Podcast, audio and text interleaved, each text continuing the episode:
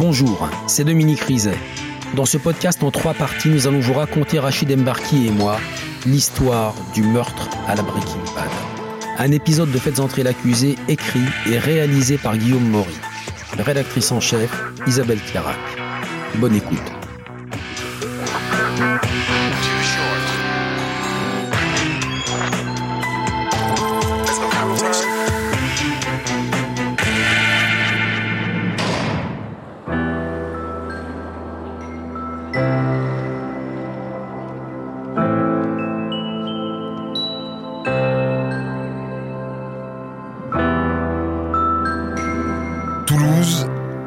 Juillet 2015. Pendant que les habitants cherchent un peu de fraîcheur sur les berges de la Garonne, la famille et les amis d'Eva Bourseau s'inquiètent. L'étudiante vit seule dans un studio tout simple sous les combles d'un immeuble du centre-ville.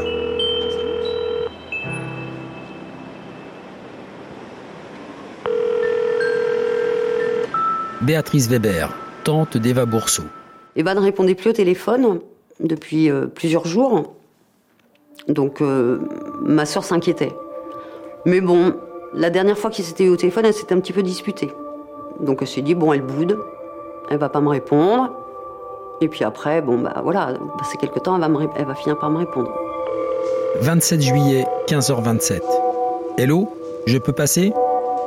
15h42. T'es chez toi, je récup ma casquette 16h28. Je peux débarquer vers 17h 20h19. T'es là? 28 juillet, 12h02. Ça va? 28 juillet, 13h55. T'es morte ou quoi? Eva ne répond plus et ne poste plus aucun message.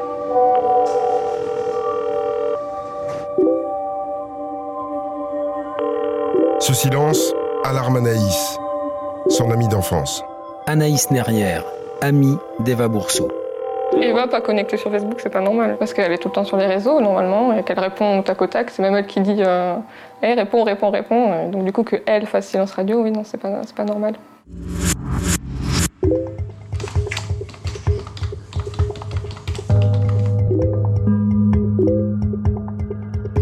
Les amis d'Eva partagent alors leurs recherches sur les réseaux sociaux.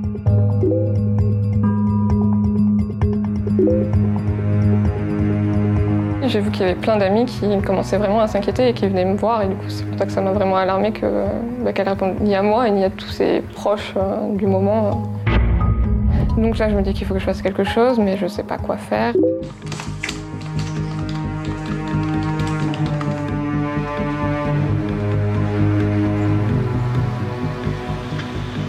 J'attends trois jours et au bout du troisième jour, je vais chez elle. C'est un immeuble avec des interphones, je sonne chez elle. Mais ça répond pas, forcément. J'aurais dû sonner chez les voisins et faire plus. Et je m'en veux.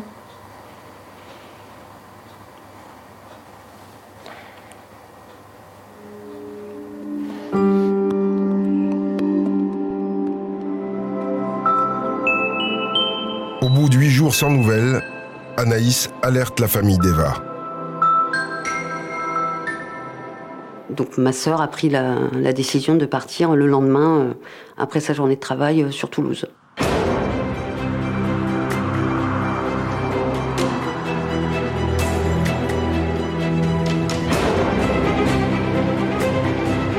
Le lundi 3 août vers 21h, la mère d'Eva tambourine à la porte de sa fille.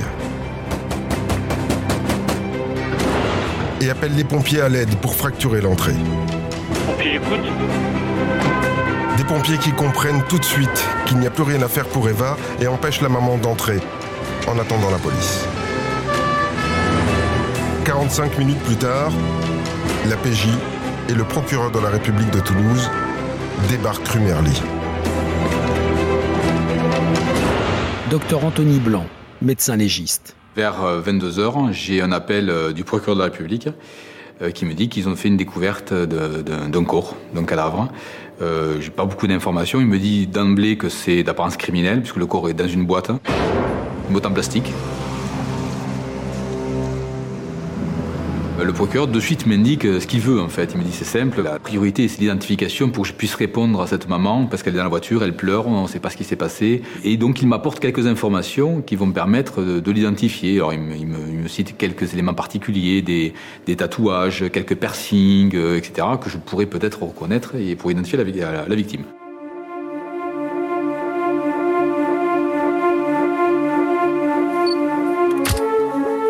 Policiers experts en scène de crime effectuent déjà les premières constatations quand le légiste arrive au troisième étage.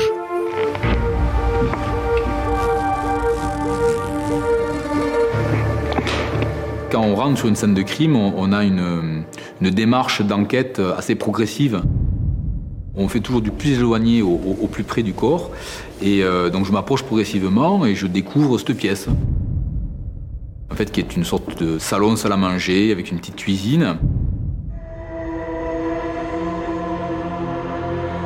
Le légiste patiente dans le salon, en attendant que les experts terminent leur constatation dans la chambre. Donc je vais rester dans cette pièce à regarder autour de moi et je, vois toutes les affaires qui sont dans des sacs. Par mon souvenir, ce sont des sacs poubelles hein, euh, de couleur gris foncé. Et il y en a un peu partout, euh, c'est euh, étalé tout, autour des pièces, de, tout autour des murs. Il y a plein de sacs poubelles. On a vraiment l'impression que quelqu'un a préparé un déménagement. 12 sacs poubelles. 12 bouteilles et 3 bidons d'acide chlorhydrique. Vide. À mes pieds, je vois un sac. Avec le pied, je touche et je, je vois quelque chose de dur. Donc je suis muni de mes gants et, en regardant, euh, je découvre un pied de biche avec à l'extrémité ce que je reconnais être des éléments euh, du corps humain, comme de la chair, qui sont en état de putréfaction. Et là, je me dis de suite, là, là ça, ça fait partie sûrement de la scène de crime, c'est, peut-être l'arme du crime. Donc de suite, je, dis aux enquêteurs, hop, hop, hop, attention, il y y a quelque chose. Le médecin légiste peut maintenant entrer dans la chambre où se trouve le corps.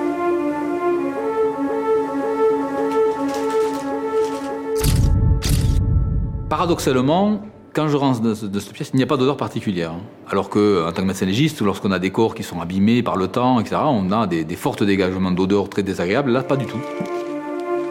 Au pied du lit, on a une grande boîte en plastique, d'accord, qui est fermée, avec dessus une bombe de déodorant et une bombe d'insecticide. La porte de communication entre le salon et la chambre a été calfeutrée avec du scotch. La fenêtre a été calfeutrée et la boîte aussi a été calfeutrée avec du scotch. Et après, tout est rangé, tout est propre, la serpillère a été passée, donc euh, tout est propre. Donc on voit que vraiment il y a un niveau de préparation, euh, après en tout cas après le décès, pour éviter qu'il y ait des odeurs, pour éviter qu'on puisse repérer le corps. C'est très rare qu'il y ait ce niveau-là d'organisation. Le légiste s'approche de la boîte. Alors c'est une boîte qui est assez grande, mais euh, le corps pour y rentrer a dû être plié euh, vraiment de manière très, très comprimée pour entrer dans la boîte.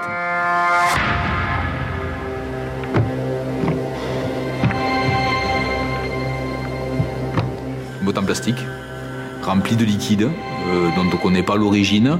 Et donc je commence l'examen. Et de suite, je suis frappé par une observation je vois des parties du corps où il manque manifestement des parties. Il manque des lambeaux de chair, des lambeaux d'os, comme si on avait donné des coups de machette ou des coups de coupe-coupe pour la couper, pour la faire rentrer dans la boîte, je ne sais pas. Mais c'est vraiment l'impression que j'ai sur le moment euh, lors de la levée de corps. Le corps est si dégradé que le légiste ose à peine le toucher. Il doit pourtant essayer de trouver un des signes distinctifs dont le procureur lui a parlé. Et en manipulant doucement le corps, je vais trouver un tatouage qui est une sorte de petite chauve-souris au niveau du pli de laine. Donc une petite chauve-souris, ça fait de l'ordre de 1 cm et demi, 2 cm, c'est très petit comme tatouage. Et donc ça permet donc de confirmer que c'est bien Eva Bourseau qui est morte et qui est dans cette boîte.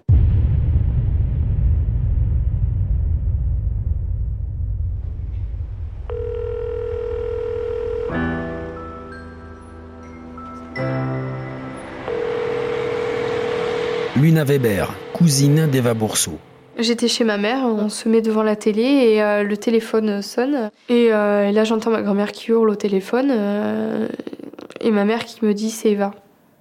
Et là, je comprends pas de suite. je, oui, ben Eva, qu'est-ce qu'il y a, quoi? Qu'est-ce qu'il y a? Qu'est-ce qui se passe? Et ben Eva, elle est morte. Donc on apprend bah, toute l'horreur en fait. Hein, c'est Eva qu'on a retrouvée dans une malle. C'est juste impensable. Il faut d'abord, euh, pour nous, je pense, euh, et pour la maman déjà, c'est d'abord la première chose, c'est d'accepter, quoi, de, de, comprendre et de réaliser surtout que sa fille est morte. C'est surtout ça d'abord. Le reste qui s'est passé après, l'horreur d'après, on ne fait pas le lien, on ne percute pas avec ça. C'est juste, euh, pour, pour sa maman, c'est, on a tué ma fille, quoi. Et on comprend pas pourquoi. On sait pas de quoi, on sait pas pourquoi, on sait pas euh, qui, euh, quoi, comment. Euh. Et là, là c'est le, c'est horrible. Donc on tombe, on tombe par terre, on prend la voiture, on s'en va. Et puis là, là, ça commence. Et puis là, ben, votre vie, elle change. À partir de ce moment-là, votre vie, elle change complètement. Et puis ça détruit, euh, ça détruit toute une famille.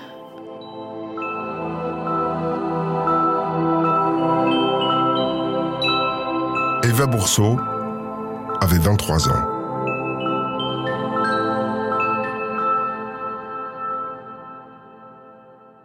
Dominique, que relève l'éthique dans le petit appartement d'Eva Bourseau Le voilà son appartement, Rachid, une pièce principale, une chambre, c'est tout petit. Le corps est retrouvé dans cette malle, ici. Il y a 12 sacs poubelles, un pied de biche, un lit sans les draps, et puis ce seau et ce balai qui ont servi à nettoyer grossièrement la scène de crime.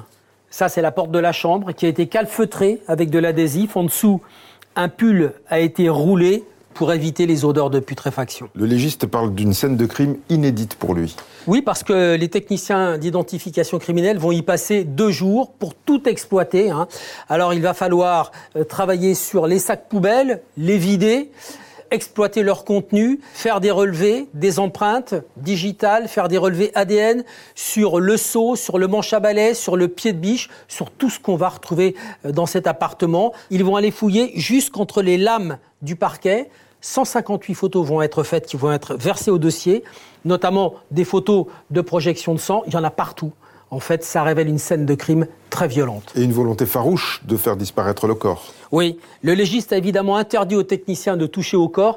Il a été retrouvé, Rachid, dans une malle de la dimension de celle-ci. Eva, 20 ans, 1m70, dans une malle comme celle-ci la difficulté, ça va être de, descendre cette malle dans cet escalier euh, impraticable qui mène à son appartement. Donc, le légiste va juste autoriser les techniciens à purger le liquide qui se trouve à l'intérieur, à le conserver parce qu'il va devoir être analysé. Il y en a 28 litres.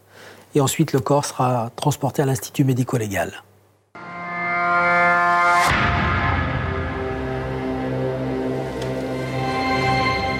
Docteur Anthony Blanc, médecin légiste.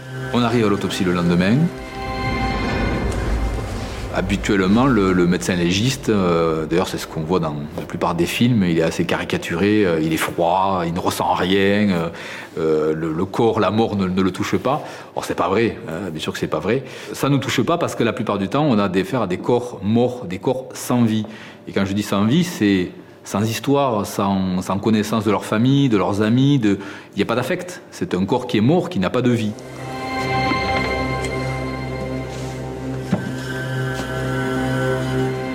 Là, je suis resté pendant un quart d'heure devant cette porte à regarder euh, des photos d'Eva, euh, sa famille, ses amis, ses soirées, euh, ses sports, ses loisirs. Il y avait une multitude de photos d'elle. Du coup, pour moi, elle a commencé à exister en tant que personne, en tant qu'histoire. Et alors, du coup, voilà, du coup, il y a de l'affect que j'ai ressenti en fait durant, cette enquête que d'habitude je ne ressens pas, parce que je n'ai pas affaire à ces photos personnelles. Son émotion, le légiste se met au travail. Et je me rends compte en fait qu'il manque des morceaux de corps. il y a un bras qui a totalement disparu. Il n'y reste plus rien. Et je me rends compte à la manipulation du corps tout doucement que tout le corps est très abîmé. L'os est friable, il part presque en poussière quand je le manipule. les chairs, les muscles, pareil, partent comme s'ils avaient été cuits. C'est là que je comprends que euh, c'est sûrement l'acide chlorhydrique qui a dissous les chairs, les muscles, les peaux, les os, et c'est pour ça qu'on a cet aspect-là. Et cet aspect, j'ai l'impression qu'on a donné des coups de machette, en fait, c'est le niveau de l'acide qui a fait disparaître euh, à ce niveau-là les chairs. Malgré la désagrégation du corps, le légiste trouve de nombreuses lésions. On voit qu'il y a des éléments qui ressemblent plus à des coups. Euh, notamment au niveau du bras droit, où on voit des traces plus foncées. Donc pour nous, ça évoque ce sont des hématomes, qui sont classiquement pour le médecin légiste ce qu'on appelle les lésions de défense. Lorsque je suis agressé, je mets mes bras en avant pour me protéger, et ce sont ces parties-là du corps qui sont impactées. On retrouve le nez qui est cassé, une grosse fracture du nez. Et d'autres lésions encore, au niveau du crâne. Deux lésions principalement, un du côté droit, où on a une lésion du cuir chevelu qui est verticale et qui pour nous évoque un coup par un objet dur et linéaire, long. Hein, de suite, ça me fait tilt par rapport à ce que j'ai trouvé sur place, c'est-à-dire le pied de biche. Hein. J'ai dit voilà, ça peut-être, peut-être, parce que ça, ça restera confirmé, peut-être que c'est l'arme du crime et c'est cet objet-là qui a donné cette lésion-là. Et c'est encore ce pied de biche qui a sans doute causé la seconde lésion, une fracture du crâne côté gauche. Des coups qui auraient entraîné la mort d'Eva.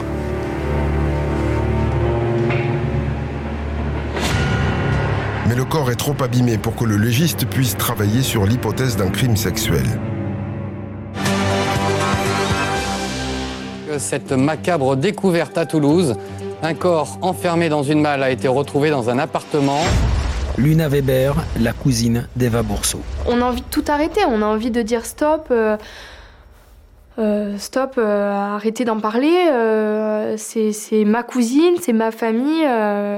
je, veux pas que je veux pas que ça se sache. Je veux pas que ça veux pas que n'importe quoi se dise et et on, ne peut rien faire contre ça. La scène est effroyable. Le meurtre d'Eva, la jeune étudiante. Le corps d'Eva en partie dissous par de l'acide. Béatrice Weber, la tante d'Eva Bourson. On voit la police scientifique qui sort la malle, mais euh, on réalise pas en fait quoi. Euh, c'est c'est juste pas possible pour nous quoi. Et euh, ils ont détruit son corps quoi. C'est c'est un double meurtre quelque part, quoi.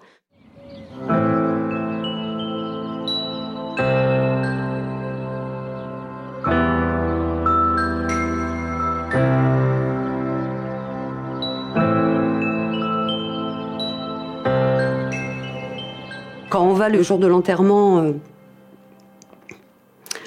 faire euh, nos adieux à Eva, on a une bâche, nous.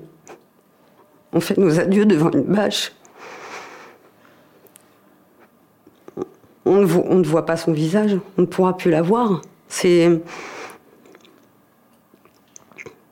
Voilà, on a, juste ça, nous.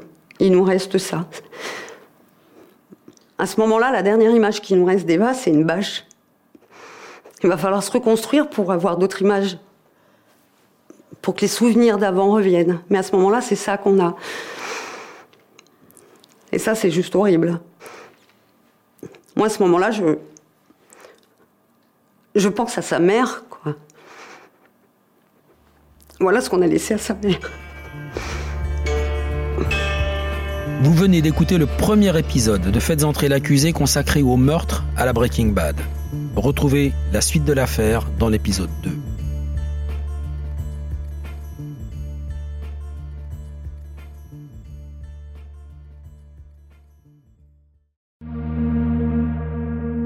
Bonjour, c'est Dominique Rizet. Une poignée de secondes, voilà tout ce qu'il faut pour qu'une vie bascule. Juste une poignée de secondes. Un sursaut, un instant où le destin bifurque dans une direction ou dans l'autre. Sur le coup, je pensais pas qu'il était mort parce que je voyais pas de sang, on voyait rien quoi en fait. Sébastien s'est jeté sur son père. L'affaire Grégory, l'affaire Daval, l'affaire Cahuzac, vous les connaissez toutes, ça fait 40 ans que je vous raconte ces destins brisés. Aujourd'hui, dans l'instant où, découvrez les confessions de ceux qui sont au cœur de ces affaires. Ils me racontent et vous racontent ce qu'ils ne pourront jamais oublier. L'instant où, un podcast BFM TV raconté par Dominique Rizet.